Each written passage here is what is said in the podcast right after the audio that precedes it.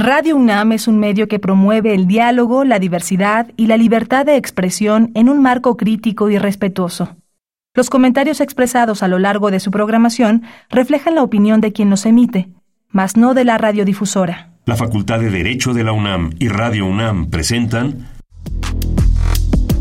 Toda sociedad requiere para su funcionamiento regirse por valores, principios, normas e instituciones.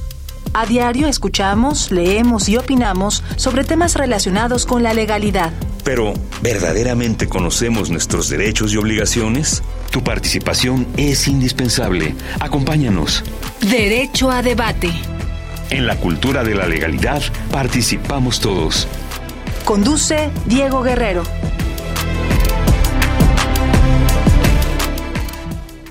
Hola, ¿qué tal? Muy buenas tardes. Bienvenidos, bienvenidos a Derecho a Debate en la cultura de la legalidad. Participamos todas y todos. Mi nombre es Diego Guerrero y como cada martes les agradecemos que nos sintonicen por el 96.1 FM. Estás en Radio UNAM. El día de hoy me acompaña en la conducción Renata Díaz Conti. Renata, bienvenida a Derecho a Debate. No, un gusto estar acá contigo, Diego. Muchas gracias por la invitación. Renata, vamos a hablar de los temas que ha sonado más o ha sonado mucho incluso ahorita en diversos medios de comunicación, en las propias redes sociales. Me refiero a esta, a esta situación que se presentó entre Amber Heard y Johnny Depp. ¿Qué sabes sobre este tema? Eh, bueno, es un tema muy interesante, muy importante también porque ha sonado mucho últimamente en los medios. Johnny Depp y Amber Heard se conocieron en el 2011 se comprometieron en el 2014 y se casaron tiempo después. Estuvieron casados durante 15 meses, cuando Hart pidió el divorcio a Depp alegando que él había abusado de ella bajo el consumo de drogas y alcohol. Eh, eh, llegaron a un acuerdo de 7 millones de dólares en el que Amber se comprometió a donar la mitad, cosa que, eh, según el juicio que se acaba acaba de concluir, todavía no ha pasado y eh, terminaron como en términos amistosos. Después, en el 2018, Amber Heard escribió un artículo en el Washington Post, Post en el que decía que había sido víctima de violencia doméstica. Y aunque no habló directamente de Johnny Depp, eh, por las fechas y los eventos que narró, era evidente que hablaba de él.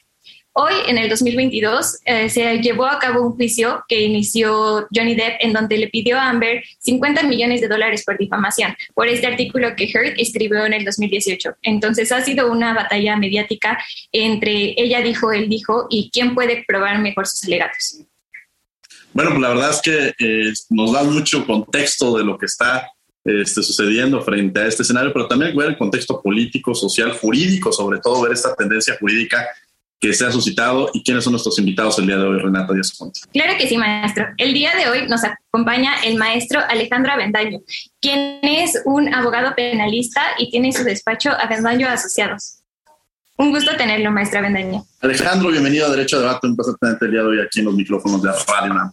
Muchísimas gracias, Renata. Muchísimas, muchísimas gracias, Diego. Es un placer estar con ustedes y platicar sobre un tema tan polémico que se está presentando en los últimos días. Muchas gracias. Gracias, maestro. También nos acompaña hoy en cabina la abogada Daniela Pineda, quien es abogada y feminista. Daniela, bienvenida a Derecho a Debate. Qué gusto tenerte de nueva cuenta aquí en, estos micrófonos. No, muchísimas gracias a ustedes por la invitación. Yo siempre muy contenta de estar aquí. Gracias, Daniela. Gracias, Daniela. Y por último nos acompaña Paula Sofía Vázquez, quien es abogada por la UNAM y analista política. Paula, qué gusto tenerte el día de hoy. Yo a Paula le tengo un gran cariño. Somos, nos conocemos desde las aulas universitarias y el día de hoy en los micrófonos de Radio UNAM. Bienvenida, Paula. Pues muy contenta de estar aquí, Diego. Gracias por la invitación y gracias a todos por recibirme. Bueno, ya antes ya nos dio un panorama, Renata, sobre, sobre el tema y me gustaría que ustedes eh, empezaran a hablar sobre esta perspectiva que tienen referente a este tema. Como lo han visto, sobre todo he detectado que cada uno desde sus perspectivas, sus redes sociales han dado una posición referente a la misma. Y Paula, me gustaría empezar contigo. Platícanos un poco de este contexto del, tema de que se suscitó en Estados Unidos y toda esa relación que existe incluso desde la visión que tenemos en México. Sí, bueno, primero yo destacaría un punto que me parece fundamental a la hora de tratar de seguir un caso en Estados Unidos, porque pasa con este y pasa, pasó también con el de Elizabeth Holmes, que es la chava esta de Teranos, y pasa con, o sea, en general es una cosa que pasa mucho, que es la, la mediatización del sistema judicial en Estados Unidos, ¿no? O sea, que uno pueda seguir un caso y lo puede estar viendo y ver las alegatos y ver no sé qué, y los veredictos y esta cosa como de también de que los jueces son ciudadanos que este creo que esas son cosas importantes a la hora de tratar de entender en términos de, del juicio, ¿no? Y la otra es que, bueno, o sea, a este juicio no le van a poder hacer una película porque ya tiene el mejor, el mejor casting que todo el mundo hubiera podido esperar. No, o sea, tiene a Johnny Depp, Amber Heard, a Kate Moss, o sea, todo el mundo que, era importante o que había, tiene un lugar en Hollywood se paró en ese, en ese juicio, ¿no? Y creo que eso pues repercute mucho en dos cosas, en la difusión y también en, escoger un bando, ¿no? O sea, es una cosa como de, ay, Team Johnny, hashtag Team Johnny, Team, Amber, ¿no? Y, creo que por ahí, en, este, como que en, este torbellino mediático, uno pierde mucho, pues, eh, los, los puntos que me parecen esenciales del caso. El primero es cuál era la, la, denuncia del caso, ¿no? Porque creo que también cuando estás siguiendo un caso mediáticamente, se te olvida un poco, y creo que lo puso muy bien Renata, es qué es lo que se estaba alegando, ¿no? Este, se estaba alegando difamación por parte de Amber Heard, ¿no? Y ese sería como el punto del caso. Que dos, atrás había un trasfondo de una acusación, por lo menos mediática, de un tema de violencia doméstica, que ese es como el otro tema que es importante tanto legal como este, socialmente. Y luego lo tercero que a mí me interesa mucho puntualizar es pues esta diferencia entre lo que uno puede considerar una prueba, una, un argumento sólido, una buena, este, una buena acusación, etcétera, adentro de un juicio y afuera de un juicio. Creo que mucho de lo que desató ayer este, el, el veredicto es esta noción de que no se había hecho justicia en términos pues más bien sociales, ¿no? Es, este, este, y ahí entran ya todos los trasfondos feministas, Me Too, etcétera, etcétera, que este, se tienen que ponderar, pero yo creo que ahí sí tendríamos que separar entre lo estrictamente jurídico y el castigo social y, y, de esto pues las repercusiones en los dos lados que va a tener este, este caso. Muchas gracias, Paula. Eh, Daniela, justamente en esa parte está el impacto mediático, bueno, lo hemos visto, pero también reconocer esta relevancia que guarda en el derecho. Daniela Pineda, que nos acompaña el día de hoy aquí en Derecho a Debate. Sí, claro, o sea, me parece muy importante eh, esto que muchas cosas que menciona Paula que creo que es importante tener presente para analizar este caso. Sin duda, la materia de la controversia es bien importante, o sea, entender que en materia civil, porque este juicio se ventila en la vía civil, las partes, o sea, el actor y el demandado son quienes deciden sobre qué se va a resolver. O sea, ellos tienen libertad de decir, yo vengo a hacerle esta pregunta al juez, al juzgado, y sobre esta pregunta estrictamente me van a contestar. Este juicio eh, se trató estrictamente el tema de la difamación, o sea, no hubo una condena que encontrara ni a Amber Heard ni a Johnny Depp culpables de violencia doméstica o no, porque no era la materia de este juicio. Entonces creo que eso, eso es un primer punto a tener muy, o sea, que, se debe tener presente. Otra cosa que creo que también como que en México no dimensionamos, eh, porque no lo tenemos, porque no es, no es una figura que existe en México, es que quien resuelve sobre la condena es un jurado popular. O sea, en México eh, es estrictamente un juez, una persona quien decide eh, cómo se resuelve un asunto, pero en Estados Unidos tienen esta figura del jurado popular, que son ciudadanos de a pie, que van y escuchan eh, todo el juicio, saben sobre las pruebas y, al final resuelven cuál debe ser este, la parte que, a la que se le debe dar la razón. Y esto es muy relevante estrictamente en este juicio y creo que he estado viendo que ya se está empezando a hablar de esto, o sea, de ayer en la noche a hoy me refiero, y es que en juicios muy mediáticos en Estados Unidos, sobre todo los que se ventilan por la vía penal, lo que se hace es que se guarda al jurado popular para que no tengan el conocimiento, no tengan la lluvia mediática que, que implican este tipo de casos. Sin embargo, como este juicio fue por la vía civil, no se guardó al jurado y entonces ellos, además de salir del juicio todos los días, de escuchar, bueno, el desahogo de las testimoniales, toda esta parte, salían y, podían ver todo lo que se estaba hablando, tanto en redes sociales como en medios de comunicación sobre esto. Y creo que esto tiene una relevancia muy importante porque en un juicio, cuando tú te paras ante un juez, a decirle, oye, yo quiero que resuelva sobre esto, pues tienes que ofrecer pruebas, ¿no? O sea, no puedes solo ir y decirle que algo pasó sin sustentar tu dicho con alguna prueba. Pero las reglas procesales establecen que pues tú no puedes ofrecer cualquier prueba, o sea, hay ciertas reglas y cuando tú te paras frente a un juzgado, esta, esta prueba que tú ofrezcas ante el juez para sustentar lo que dices tiene que cumplir con ciertas características, no se pudo haber obtenido violando derechos humanos, o sea, hay una serie de cuestiones que tiene que cumplir una prueba. Y entonces, eh, estas pruebas que cumplen con estas características son las que pueden llegar a formar parte del juicio y las que influyen en la decisión de, de pues, el juzgador, la persona juzgadora. Ahora, ¿qué pasa en este juicio? ¿Qué sentido tiene que, haga, que haya un desechamiento, un control de las pruebas, cuando las personas que van a resolver sobre el asunto van a salir y van a tener el bombardeo mediáticos que obviamente no tienen ningún tipo de control procesal? este, tienen todo el bombardeo mediático y pueden, y es un tema estrictamente cognitivo, o sea, de conocer de este tipo de cosas. Imagínense que, para ponerles un ejemplo, en México, en materia penal, es un juez diferente el que conoce de las pruebas y determina cuáles iban a formar parte del juicio y cuáles no, al juez que resuelve sobre la culpabilidad de una persona. Y esto obedece a que no tendría ningún sentido que el juez que desechó las pruebas resuelva sobre la culpabilidad, porque independientemente que ya no puede usar esas pruebas para resolver, ya las conoce, ya tiene conocimiento sobre ellas. Y si son pruebas que se desecharon por X o Y motivo, pues no está bien que una persona que tenga conocimiento de esas pruebas resuelva sobre la culpabilidad. Entonces, eh, creo que esto es una primera cosa que, debemos de valorar, ¿no? O sea, que quienes resolvieron sobre el asunto estuvieron totalmente bombardeados, no solo por lo procesal, sino también por un, un tema mediático que atravesó este juicio y que no hubo este control de guardar al jurado como se ha habido en otros juicios. Sin duda también es un caso que atraviesa cuestiones más allá de lo jurídico, pues sociales muy importantes, este, el tema de, la capacidad pues, de las mujeres de usar un discurso que, que, muy, que es muy legítimo y que obviamente obedece a la situación de violencia que atravesamos, pero la capacidad de utilizarlo pues para, para afectar a una persona, eh, también esta dimensión, yo creo que todo el tiempo se hablan de cosas horribles que hacía Johnny Depp, de cosas horribles que hacía que demuestran que pues no, no, no hay seres humanos perfectos, no hay víctimas, no hay victimarios perfectos, las relaciones humanas son complejísimas.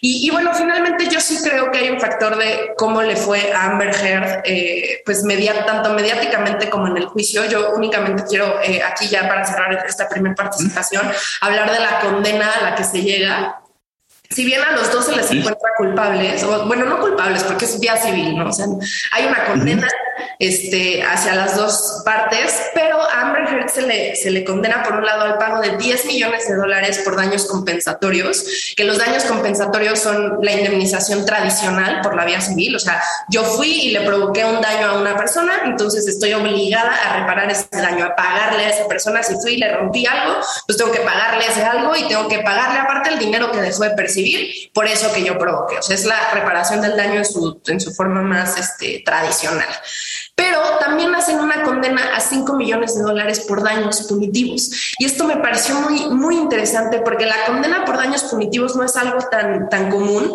porque los daños punitivos es una figura que se creó no solo para reparar el daño ocasionado a, la persona que está demandando, sino que se busca también eh, mandar un mensaje ejemplar para toda la sociedad. Los daños punitivos es una condena que dice, estoy condenando a esta persona, pero mando un mensaje a todos de que le voy a poner un castigo ejemplar para que tengan muy claro que esto está mal, que esto es una conducta reprochable. Y, por ejemplo, en México el caso emblemático de, daños punitivos es el caso Mayan Palas, donde un niño se muere en las instalaciones de Mayan Palas, se muere electrocutado nadando en, en uno de los lagos. Y entonces la Corte, el caso llega a la Suprema Corte y la Suprema Corte dice, bueno, se perdió la, la vida de un menor, voy a mandarle un mensaje al hotel, pero también a todos los que tienen niños jugando en sus áreas, haciendo condena por daños punitivos. Y, también para que dimensionemos, en enero, bueno, a principios de este año hubo una demanda, una acción colectiva contra la Universidad de Michigan este, por, por el caso de Robert Anderson, que era su, su, entrenador deportivo, que abusó de más de mil personas a lo largo de 30 años, siendo él el entrenador. Y en este caso se encontró culpable a la Universidad de Michigan por no haber tenido los protocolos suficientes para para atender este caso y todo, pero no hubo condena por daños punitivos. Entonces, para que dimensionemos qué implica esta, esta condena Amber Heard, no solo para reparar el daño a Johnny Depp, sino que se está mandando un mensaje, pues de que esta es una conducta muy reprobable que no necesariamente ha habido en otros casos donde pues están demostrados cuestiones de abuso sexual o violencia. Entonces, bueno, con eso cierro mi primer participación. Son las cosas que me parecen pues relevantes de valorar.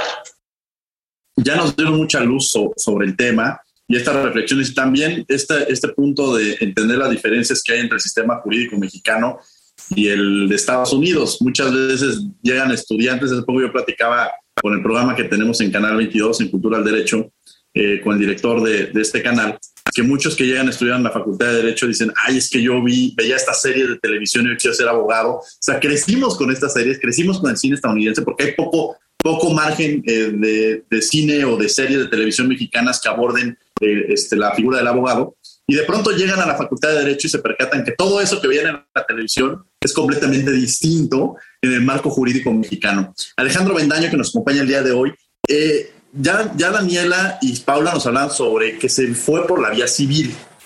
Eh, hubiera dado el caso de que hubiera podido transitar por la vía penal y quizá en un tema de tropicalizarlo en México, si dado el caso una figura como esta en México, ¿cómo se daría, Alejandro Bendaño? Sí, muchísimas gracias. Bueno, en relación a lo que se ha comentado previamente por quienes me han antecedido en el uso de la palabra, eh, a mi juicio, esta tropicalización no pudiera darse exactamente como lo tenemos contemplado en el orden jurídico nacional, dado a que la difamación dejó de ser catalogada como delito en la, todas las codificaciones penales que existen en la República Mexicana, en el fuero común y en el foro federal. Entonces, eh, desde hace muchos años, sí se encontraba tipificado como delito de difamación. Eh, hay muchos juicios que, fueron llevados a los juzgados de paz penal, dada la eh, entidad de gravedad que tenía el delito, ¿no? Entonces, pues tomando en consideración este, esta protección al, a la libertad de expresión y que esto no debiera de, alcanzar hasta la ratio, hasta la última, no, no debía de ser bajo la solución de la última ratio, es decir, del derecho penal, dado que pues se tornaba desproporcional, pues entonces esto se lleva al ámbito civil. Entonces, ahí, eh, de entrada, eh, no podremos hablar en materia penal eh, hoy en día. En ese sentido, también me llama mucho la atención en este conflicto cómo se da preferencia a llegar a que se ventile el asunto hasta el dictado de un fallo y no darle una importancia eh, a, la mediación, a o a los mecanismos alternativos de solución de controversias. Que al final de cuentas, esta figura, estos mecanismos que son una inspiración para eh, el sistema mexicano, tan es así que pues el, el, programa de estudios de la Facultad de Derecho ya tiene entre sus asignaturas la mediación y se ha privilegiado como asignatura obligatoria. Entonces, en esta mediación que no, no existió que si bien sí la tuvimos en el eh, para dirimir el tema del divorcio entre Amber Heard y, Tommy Jeff, entonces ahí sí eh, las dos partes llegaron a un acuerdo por 7 millones de dólares. Eh, dejaron sin efecto la, orden de restricción que había solicitado eh, Hamber y en ese sentido ahí se privilegió eh, pues el, que los efectos que pudiera dar a un conflicto como ahora sí lo tenemos. Ahora eh, con esta situación del, del juicio que se, que se ya se terminó el día de ayer con el fallo excepto me parece que ahí eh, pues la mediación si bien no tenemos suficiente información para saber qué fue lo que los abogados opinaron en su momento y qué fue lo que ellos tramaron como estrategia al inicio. Eh, lo cierto es que eh, eh, difícilmente se pudo haber dado una mediación, a mi, a mi opinión, dado el gran desgaste de la relación en pareja, dado a que por la naturaleza de las acusaciones que se entablaban, pues realmente no, yo considero que que, no se podía dar tan fácilmente una nueva mediación, aun cuando no es imposible. Me parece que eh, la mediación es una salida alterna, un mecanismo alternativo de solución de controversias que independientemente del nivel de desgaste que exista en la relación de las personas, se puede dar. Pero también hay que apelar al tema de la estrategia de abogados. Perdón, ¿podría entrar la figura de la mediación frente a una situación, eh, llevándola a este ámbito que tú mencionas, en un panorama donde se ejerce la violencia, ¿se puede justificar, se puede llegar a esta mediación? ¿Es posible, Alejandro? A mí me parece que en dado caso, eh, habrá, si aplicamos a que él sea mexicano, no se podría dar. De hecho, pues ahí tenemos alguna situación de excepcionalidad. En Estados Unidos, eh, a mi juicio, eh, se puede, se pudo haber dado para prevenir el juicio, para evitarlo. No tanto que ya en juicio tengamos esa situación de violencia y entonces, pues, busquemos la forma de solucionarlo de, esa forma, pero sí prevenir ese juicio de esa forma. Creo que considero que pudieron haber dado, hubieran llegado a un arreglo económico, sobre todo por las prestaciones que, que fueron demandadas, evidentemente económicas, y que hubieran sido motivo de una solución previa. Eh, Paula, ¿ha habido dentro un margen en el cual toda la sociedad ha opinado, ha pensado, independientes si tienen una formación jurídica, creo que como bien lo han dicho en el tema de la mediación, o más bien de los medios, han, han permitido que la sociedad opine y comente. Ya anteriormente se decía esta posibilidad de entenderlo desde este marco jurídico. Eh, algunos han dicho que han sido más duros con Amber en relación con Johnny Depp. ¿Crees que esto en estas, crees que ha sucedido así y que esto también sea un reflejo de una sociedad, como algunas, más que decirlo yo, cito algunas voces que se han escuchado, que esto refleja una sociedad en la cual eh, se juzga más a la mujer que al hombre. ¿Crees que ha sucedido en este contexto así? O que, o que por el contrario más bien ha sido porque frente a dos personas realmente eh, lo que salió a la luz pues visibilizaba un poco más a, la figura de Amber. Yo creo que tiene un poquito de, las tres cosas. O sea, uno, yo sí creo que en un sistema pues configurado mayoritariamente de forma patriarcal, se tiende a juzgar con muchísimo mayor dureza la conducta de una mujer que la conducta de un hombre. Y no me puedo ejemplo, eh, no lo voy a comparar entre Johnny y Amber, ya como si fueran nuestros amigos, sino entre otro caso que también se ventiló de forma muy pública, que fue brutal, que fue el inicio del Me Too, que es el juicio de Harvey Weinstein. Este, la verdad es que Harvey Weinstein este, pasó muy de noche. Es un caso brutal de acoso sexual, acoso laboral, tráfico de influencias y fue juzgado con muchísimo menos dureza públicamente, no en términos eh, del juicio, porque pues el juicio le fue bastante más mal y aparte era pues otro juicio llevado por otros casos y otros temas, pero sí creo que socialmente le fueron muchísimo más duros con Amber. Eso por una parte. La segunda, creo que también ahí hay un factor que juega mucho en este sistema eh, medio espectacularizado, sistema legal espectacularizado de Estados Unidos, que tiene que ver mucho con el carisma. Y, o sea, la verdad es que Johnny Depp es infinitamente más carismático que Amber Heard y que pues esto, esto hace que pues uno genere simpatías o antipatías. Creo que lo que también pasó y que es una condición natural humana y pues no podemos decirle a la gente, ay, no, no, no les tengas, o sea, el juez tiene que ser imparcial, el juez se supone que tiene que pasar más allá de la simpatía o antipatía que le puede generar un caso, pero pues mediáticamente la gente se siente este, atraída o desagradada por una cierta persona que esto tiene que ver pues con que el perfil de Johnny Depp, el perfil de ella y sus comportamientos en la corte. O sea, creo que también como que el poder hace, se estira todo el juicio y todos estos videos que salieron de ella haciendo caras de no sé qué, creo que también pues eso hace que se haya generado mucha antipatía hacia ella, tanto de hombres como, como de mujeres, ¿no? y, y finalmente creo que también sí juega un papel el tema de lo legal, cómo se lleva el caso. O sea, creo que una de las cosas que más se le castigó a Hertz fue todas estas contradicciones que se le fueron encontrando. Todas estas contradicciones, este, algunas hasta chuscas, como la del maquillaje, ¿no? Eh, le dando como un montón de cosas en las que decían mintió, mintió, mintió, mintió. Y creo que también es una cosa eh, muy paradójica de nuestras sociedades y de nuestra conducta humana, que somos personas que no nos gusta que nos mientan. Daniela, a mí me gustaría preguntarte algo. Como lo mencionaba, en el 2018 Amber publica este artículo y inmediatamente Disney le quita a Johnny Depp el protagonismo en las películas de Piratas del Caribe.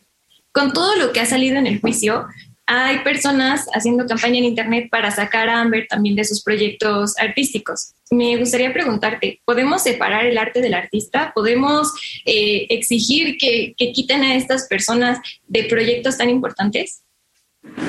Pues yo creo que Digo, esa es una pregunta muy compleja, tiene, hay, que, hay que meter los tintes, porque, por ejemplo, separar al arte del artista, evaluando a personas que vivieron hace 200 años y actuaban conforme a su época, eh, es complicado. Eh, hay veces que lo vale, hay veces que no. O sea, yo creo que hay que valorar siempre el caso, pero sin duda, si estamos hablando de personas que están teniendo en la actualidad conductas, eh, pues que, que no ayudan en nada, el seguir fomentando que, participen en proyectos de lo más alto del mundo, que implica, eh, vamos, el, nivel más alto de sus profesiones, sin ningún tipo de consecuencia, pues sin duda es, como sociedad estar... Eh, pues por un lado solapando, ¿no? Este tipo de acciones. Y yo creo que lo que hizo Amber Heard sí tiene una parte, independientemente de cómo la juzgó la sociedad, o sea, de cómo se le ha juzgado, que yo creo que sí ha sido pues muy duro, o sea, han sido muy duros con ella, pero eh, sin duda lo que hace sí lastima profundamente todas las denuncias muy legítimas que hacen miles de mujeres todos los días en situaciones de violencia que atraviesan. Y entonces utilizar una posición de absoluto privilegio como la que tiene ella siendo una mujer, pues con los recursos económicos, sociales, este, en todos los sentidos que ella tiene, utilizar un discurso que que tan legítimo para afectar, vamos, para, para entrar en una, pues para mí muy clara dinámica de guerra que casi casi tenía con, con su ex esposo, pues sin duda es muy reprobable y no es algo que creo que deberíamos solapar permitiendo que siga participando en espacios eh, pues que tienen una, una posibilidad de ser vistos enorme.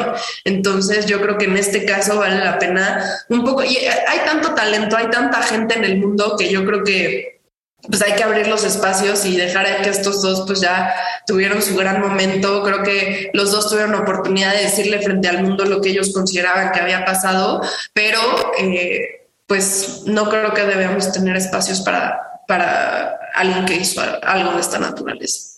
Muchas gracias, Diego. Maestro Alejandro, ¿cómo podemos interpretar los derechos de las mujeres y de los hombres frente a este fallo? Sí, claro que sí. Pues eh, a mí me parece que es importante tomar en cuenta que este fallo condenatorio todavía no causa ejecutoria, todavía no es firme. De acuerdo a la legislación de Estados Unidos, se prevén mecanismos de impugnación para, en todo caso, revocarla, modificarla o confirmarla. Entonces, eh, si bien se ha manejado un discurso de definitividad, de, que el fallo ya es la última verdad. Sin embargo, este punto no se ha manejado mucho en los medios de comunicación y eso también nos permite saber que, la, que no hay, al menos tenemos una verdad legal, pero no, no es una verdad, eh, digamos, eh, que estuviera ya cerrada con, con, esta ejecutoriedad. Entonces, en ese momento, eh, pues advertir si eh, tenía la razón o no eh, Johnny Depp y, Hamber pues realmente eso eh, va, a quedar ahorita al menos en una resolución.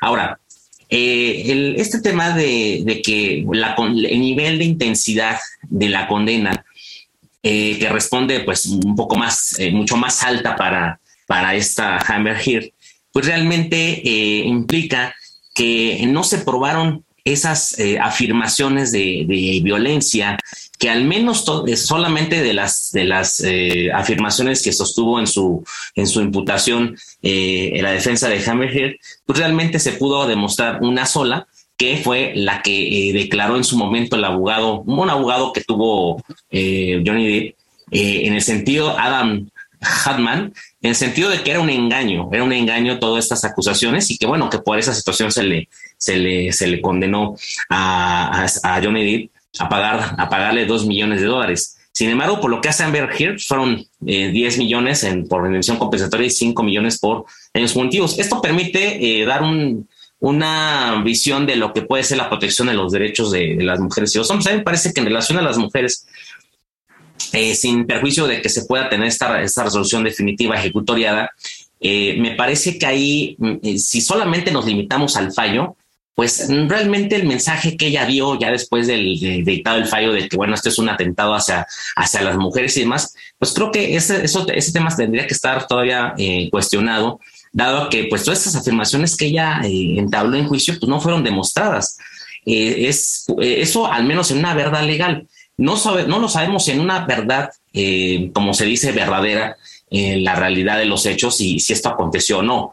Pero al menos me parece que ahí, eh, pues, aventar un discurso de, bueno, pues esto es una, esto es una, una, transgresión al derecho de todas las mujeres, creo que es un, discurso subjetivo, es eh, adelantado por esto de, de la ejecutoriedad y creo que ahí, pues si bien debemos de proteger ese modelo de perspectiva de género, lo cierto es que en este caso concreto, pues no se demostró nada en ese sentido. Y por otra parte, en relación a la protección de los derechos del hombre, al menos en este juicio, no, ya no, no quiero yo comparar con lo que en su momento se dijo en el divorcio y demás, al menos en este juicio, eh, quedaron demostradas las eh, tres, eh, las, afirmaciones que, que, señaló pues Johnny Depp, en el sentido de que era una difamación, que realmente pues él no, no, no fue violento y que bueno, al menos el, el popular lo encontró en ese aspecto inocente. Eh, entonces, creo que ahí se manda un mensaje de, eh, de, excepcionalidad en la violencia que se comete de género. Me parece que, que al menos ese discurso de, de, la violencia del hombre existe. Sin embargo, eso no puedo yo definirlo de manera eh, absoluta, dado esta ejecutoriedad que nos hace falta en el fallo, ¿no? Gracias, Alejandro. Paula, yo quiero entrar con esa misma, relacionándolo con lo que decía Alejandro sobre esta justificación, o sea, como esta excepción que decía Alejandro Avendaño y que sucede, bueno, es, es visible el tema de la violencia que existe eh, contra las mujeres en, el país y en el mundo, pero en este caso sería como una excepción, o en este caso podríamos ver que hay una víctima, eh, un victimario, eh, hay un héroe, hay un villano, hay un ganador, hay un perdedor. ¿Cómo, ¿Cómo está este panorama? Porque algunos incluso dicen, ganó Johnny Depp, ¿no? Y algunos otros dicen quienes defiendan a Johnny Depp son este. Eh, entonces están en contra del movimiento feminista, ¿no? Incluso alguna amiga hace poco publicó algo que, hacía referencia a esto y que me bombardearon las redes sociales y me dijeron que ya no era feminista y que ya no me iban a invitar los movimientos, porque entonces si defiendo a Johnny Depp estoy en contra del movimiento feminista. ¿Tú qué piensas sobre este punto? Eh, yo creo que esa es justo como la parte más delicada en temas, en temas sociales. Eh, yo eh, otra vez por eso quería arranqué como hablando del tema de aquí lo que lo que se estaba, lo que estuvimos viendo todos picados en la tele fue un juicio de difamación. Este, y era un juicio porque alegaban unos ciertos hechos muy concretos que eran o no ciertos.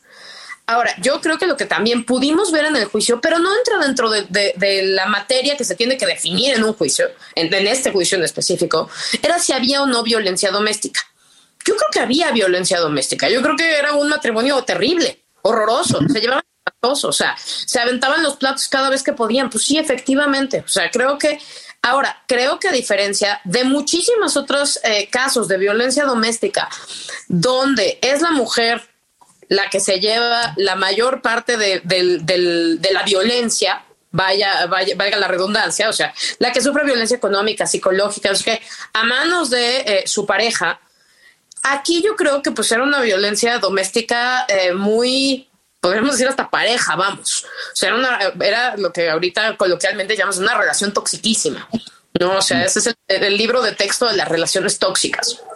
Por eso creo que hay que separar mucho como cuál es la, la el veredicto, este, cuál es la condena, cuál es no sé qué, eh, cuál era la, la litis y este, todo lo demás que viene en, términos sociales. Yo no concuerdo con esas personas que dicen, ay, si apoyas a Johnny Depp ya eres machista. Este, ay, si estás en, si, si, si este, juzgaste a Amber Heard, estás, este, si te parece que el veredicto está bien, este, no te puedes decir feminista, etcétera. Creo que pues como abogados hay que, hay que hilar mucho más fino en términos de lo que decía perfectamente bien Daniela, ¿no? ¿Qué, pruebas son admisibles y qué pruebas no son admisibles en un juicio? Este, si fallaste en probar en, el juicio, pues es muy probable que no tengas un veredicto a tu favor si tienes una mala, en el caso de los Estados Unidos, ¿no? Si tienes una mala presentación de testigos o unos excelentes abogados, que ahí sí, pausa y aplauso. Eh, Camila Vázquez, ¿qué onda? O sea, abogadaza, ¿no? O sea, la quieres en todo, es, es, el personaje de la abogada de tus sueños. Este, y pues todas esas cosas repercuten en el veredicto legal. Entonces, Ahora, falta todo el tema de las repercusiones sociales. Yo hoy nada más concluyo rapidísimo esta intervención con un punto que me parece bien interesante que tocaron tan, este, que es este, esta conjunción entre las repercusiones legales de este caso y las repercusiones sociales. Eh, un poco cuando, en los juicios de difamación pasa esto, que es que básicamente lo que Johnny Depp estaba reclamando, pues era la cantidad de repercusiones que tuvo en su trabajo, en sus círculos sociales, etcétera, a causa del el artículo que él consideraba que ya difamatorio. Aquí, este, el veredicto no dice regrésenle sus chambas, ¿no? Regrésenle sus contratos o vuelva a subir al pedestal de las estrellas Johnny Depp. Eso ya es una cosa que pues dependerá ya del criterio de, sus, de, los estudios de cine, dependerá de las plataformas de redes, dependerá de un montón, incluso de, de la opinión pública, ¿no? pero creo que ahí sí, se, ahí sí se empata un poco como la verdad legal. Él ya puede decir, yo ya salí limpio en un juicio. o sea, a mí ya me dijeron que todo esto que decía esta señora ya no, no, era cierto. Y eso, pues, evidentemente sí va a tener una consecuencia social. Yo creo para eso, para eso se va uno de las cortes, para eso se va uno a los tribunales. O sea, creo que para eso, para eso vamos, para eso sirve el derecho en este tipo de casos. Claro. Daniela, coincide sobre este punto y adicionalmente quiero preguntarte, se ha mencionado que fue por la vía civil.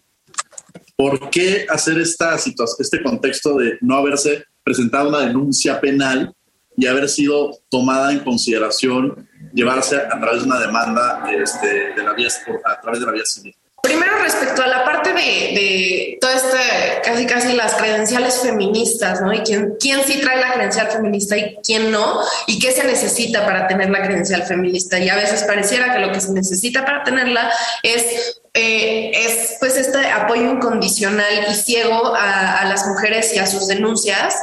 Yo creo que no es así, pero, pero tampoco podemos dejar de valorar que en cualquier caso donde esté involucrada una mujer, la atraviesa su género, ¿no? O sea, la sociedad la va a tratar diferente por ser mujer o la situación la va a vivir diferente y la va a atravesar de forma diferente por ser mujer que si fuera hombre. Y esto lo podemos ver, por ejemplo, en salió a la luz todas las infidelidades de, Amber Heard y la narrativa iba un poco a, señalarla, ¿no? Como una persona, como una persona de menos valor por haber vivido estas infidelidades. Cuando Johnny Depp pues, también salieron a la luz algunas infidelidades y la narrativa con la que se le trata a un hombre cuando salen a la luz este tipo de cosas no es la misma. Este, y, hay una, una, serie de cuestiones que, pues siempre, siempre que haya una mujer involucrada, se tienen que valorar o se tienen que que analizar desde esta perspectiva de cómo el ser mujer la está afectando o le está atravesando esa situación, que no necesariamente estaría pasando si fuera un hombre el que estuviera en esa situación. Y creo que esto hay que valorarlo y de esto se trata una, un análisis feminista o, ser feminista, no se trata de darle apoyo incondicional a las mujeres o ni, ni mucho menos de solapar, porque pues a ver, o sea, las mujeres son seres humanos, o sea, no perdamos eso de vista y los seres humanos tenemos potencial violento. O sea, los seres humanos podemos violentar a otras personas. Entonces, y las mujeres naturalmente podemos violentar a otras, a otras personas sin que eso implique que no, no, nos dejan de, de afectar ciertas situaciones por ser mujeres. Y creo que este caso pone mucho eso en evidencia, o sea, la complejidad de las relaciones violentas, eh, cómo está atravesado el factor de género siempre, pero a veces, y también, o sea, la, perspectiva interseccional, ¿no? O sea, aunque Amber Heard es mujer y eso la pone en una situación, pues que la expone a ciertas situaciones, pues también tiene otros, muchos otros motivos que la hacen una persona súper privilegiada y que por eso pues es muy reprobable que se haya agarrado un discurso que está diseñado pues para proteger o que se ha pensado para proteger a mujeres mucho menos privilegiadas que ella y que lo haya utilizado en su favor para alimentar una dinámica que, como decían, pues en forma muy coloquial, pues claramente tóxica, ¿no? Este, creo que esto es una parte. Ahora, a mí me pareció muy interesante que haya, que un juicio por la vía civil haya tenido este tipo de alcance, este tipo de gente viéndolo. Normalmente son los juicios penales los que se mediatizan de esta forma, los que se vuelven así. Y, pero yo creo que la vía civil puede ser muchas veces muy útil. Recordemos que pues el derecho penal siempre tiene que ser, como decía ahorita eh, eh, Alejandro, ¿no? O sea, última ratio. Debe ser la última de las opciones para solucionar un conflicto y antes existen otro tipo de mecanismos que, por ejemplo, está lo civil para solucionar los problemas y creo que eh, deberíamos utilizar un poco esta, esta, esta eh, exposure, esta exposición que tuvo el juicio, un juicio civil, para poner sobre la mesa la posibilidad de empezar a resolver cosas, muchas, muchos temas por esta vía, sin necesidad de saturar a las autoridades penales y dejar a las autoridades penales para que resuelvan las cosas, pues más, más, más graves, las conductas más que más afectan a la sociedad y este otro tipo de problemas, pues resolverlos por otras vías. Maestro Alejandro, a mí me gustaría preguntarle cuál fue la importancia del principio de presunción de inocencia en este caso. Sí, claro. Bueno, antes de dar respuesta, eh, me, gustaría adherirme a algunos comentarios eh, de la licenciada Daniela Pineda en el sentido de que eh, se prefirió, y quisiera aquí complementar, se prefirió el ámbito o la vía civil por encima de la penal, sobre todo por el alcance de la reparación del daño o el alcance de la indemnización que se pueda eh, haber, eh, que se pudo haber generado. Y realmente esto pasa en el sistema mexicano también. Cuando una reparación del daño eh, se pretende cuantificar con una suma mucho más alta, pues en materia penal pues tiene ciertas reglas, reglas que establecen ciertos límites. Y en el ámbito civil, pues se amplía esta, esta protección. Seguramente eh, pudo haber sido también esa, esa la, la estrategia de los abogados y, demás. Em, y también quisiera más comentar lo que dice la licenciada Paula Sofía, en el sentido de que eh, esto que, que realmente eh, los, mejor, los abogados, los mejores abogados son los que ganan los, juicios. Y, lamentablemente esto llega a suceder cuando, pues, no solamente se tiene una, una, una un, un, buen equipo de abogados preparados, especializados, sino también eh, esta situación de, poder em, solucionarlo de una manera eh, económica, ¿no? O sea, como lo he dicho. Entonces, eh, porque si bien en un juicio lo que se, lo que hay tres elementos para ganarlo, es que uno tenga la, verdad o la, una razón, dos, que tengas pruebas para acreditarla y tercero, pues, saber presentar el caso. Y muchas veces los abogados les hacen la razón a sus clientes tienen este arsenal probatorio, pero no saben presentar el caso. Entonces también el saber presentar un caso es muy relevante. Ahora, en las leyes norteamericanas, pero ahora, yo me iría con Paula, pues también las mexicanas, ¿no? Eh, de pronto puedes tener a un político, puedes tener a, una figura pública que puedes este, juzgar socialmente, que puedes levantarle que se estuvo en un, en un acto de corrupción o que sobre todo en esta bandera, que además afecta mucho utilizarla en estos sentidos porque se afectan a los movimientos, este, o acusar a alguien por, una denuncia por un tema de violencia o de acoso sexual, y que al final es una bandera que, como es tan lastimosa dentro de una sociedad, puede ser una herramienta para atacar a una figura pública, a un candidato, a un cargo de elección, a una... Este, no, eh, ¿Cuál es el costo que se tiene con esto, Paula? ¿No? Sí, justo eh, si estamos hablando como de ya perfilando como cuál es el horizonte que puede tener, las repercusiones que puede tener este caso, ¿no? Como bien ha señalado Alejandro mucho, eh, este, varias ocasiones, es eh, jurídicamente falta la apelación y entonces pues vamos a ver si apelan o no apelan, porque aparte pues una cosa del el pequeño detalle, por ejemplo, de los casos americanos es que pues apelar es carísimo, ¿no? Entonces pues vamos a ver si, si le dan los recursos y si hay este, pues ya cuál sea el, la asesoría de su abogado sobre si se apela o ya se queda el fallo en firme, etcétera, ¿no? Eh, pero creo que lo, más, lo más interesante y lo más delicado está en lo social. Eh, creo que sí, efectivamente, desde el lado del que lo veas, o sea, ya sea, si regresamos al mundo en el que eres Tim Johnny y Tim Amber, que no deberíamos, pero en ese, yo creo que desde el lado del, desde el que lo veas, creo que sí hay un, pues un, hubo un golpe necesario, innecesario a todos los movimientos feministas y sobre todo de visibilización de la violencia, el acoso, etcétera, etcétera. Eh, creo que este, estas cosas de me Too, de este, esto que, esta práctica, esta política que hemos tenido, yo te creo, ¿no? Que no importa si es más, no me tienes ni que dar explicaciones, ¿no? Si tú dices que sufriste violencia, amiga, yo te creo, ¿no? Eh, creo que tenemos, o sea, mi, mi opinión sería, pues tenemos que seguir creyendo en esas cosas, o sea, tenemos que dado que efectivamente pues los sistemas eh, jurisdiccionales, judiciales, no nos están dando para, para todo, No nos están dando eh, para procesar todos y cada uno de los casos de violencia. No nos están dando porque no dan este, ni en capacidad humana, ni en temas legales, ni en los requisitos de prueba, ni en nada, ¿no? Creo que si estos mecanismos pues, de denuncia y de visibilización sociales tienen que continuar. O sea, a mí sí me preocupa en esto la reacción de decir, ay, entonces ya las quiero ver amigas, con el siguiente yo te creo y con el siguiente no sé qué. Ahora, eso no quiere decir que dos cosas.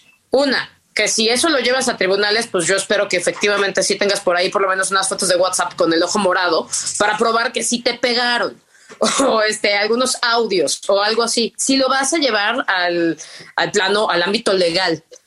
Y dos, eh, pues que se haya también ahí sí como una exigencia ética de parte no solo de las mujeres, porque pues este, e, el, el, aprovechamiento de movimientos y de iniciativas y de causas y de reivindicaciones por oportunistas, bueno, todos los días en todos los temas, ¿no? Y pueden ser los derechos LGBT o pueden ser las mujeres o pueden ser este, los derechos de los animales, porque pues ahí tenemos este, partidos que han vivido con el partido, con el sello, este, todo, e, esas cosas suceden siempre. Eh, pero sí tenemos que ser como un poco más estratégicos en, en, cómo, cómo, damos este tipo de, de, respaldos, ¿no? Y eso pues va de la mano también con el tema de la cultura de la cancelación. Lo que dice eh, Alejandro me parece muy cierto. O sea, no, nos hemos vuelto una sociedad de juicios muy rápidos. O sea, yo salgo a decir me pegó y inmediatamente estoy exigiendo que se le, se le corra de la chamba, que se le cancele no sé qué, que nunca jamás en la vida. Ya le estamos exigiendo además a todos los amigos que dejan de ser su amigo. Este, creo que, que no es una cultura, eh, lo decía muy bien Daniela, ¿no? somos seres humanos, ¿eh? Hombres, mujeres, te equivocas, este, dices cosas malas, las puedes decir en un pésimo momento, este, y que esta cultura de la cancelación está generando en lugar de un contexto donde la gente sienta que tiene más justicia, pues un contexto en el que al revés nos volvemos eh, con mucha facilidad eh, no solo víctimas, sino ejecutores de injusticias. La última y nos vamos.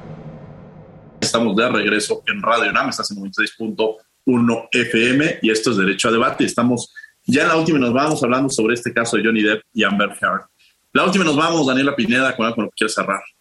Sí, claro, pues digo, creo que es un caso que sin duda da para, desde lo jurídico y desde lo social, muchísimo análisis. Yo cerraría diciendo que creo que nos da, nos permite ver este caso que más allá de, de lo legal, en este momento el gran tribunal que juzga es, Twitter, ¿no? Son las redes sociales y que es, es, algo muy grave porque creo que estamos, precisamente lo que decían, eh, tomando una postura totalmente punitivista, totalmente de cancelar absolutamente y lo que realmente nos permite ver este caso como otros es que tenemos que tener conversaciones como sociedad que tal vez son muy difíciles, que tal vez son muy dolorosas, pero tenemos que entender desde dónde estamos construyendo este tipo de relaciones destructivas, violentas, que la violencia se manifiesta en mil formas en la sociedad. O sea, hay que abrir las noticias para ver cómo todos los días hay noticias sobre, sobre temas como muy violentos y yo creo que tenemos que tener una conversación como sociedad de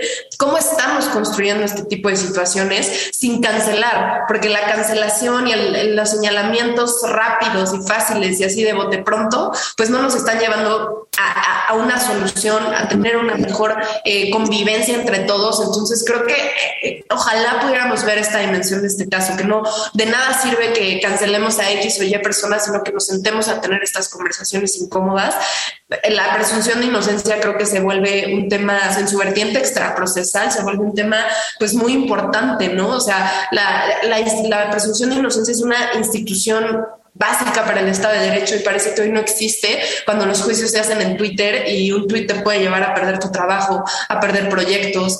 Entonces, eh, hay muchas cuestiones que valorar, pero yo creo que yo lo reduciría. Bueno, yo concluiría diciendo que no podemos ver esto en blanco y negro y que ojalá nos dé pauta para tener estas conversaciones que es tan urgente de tener.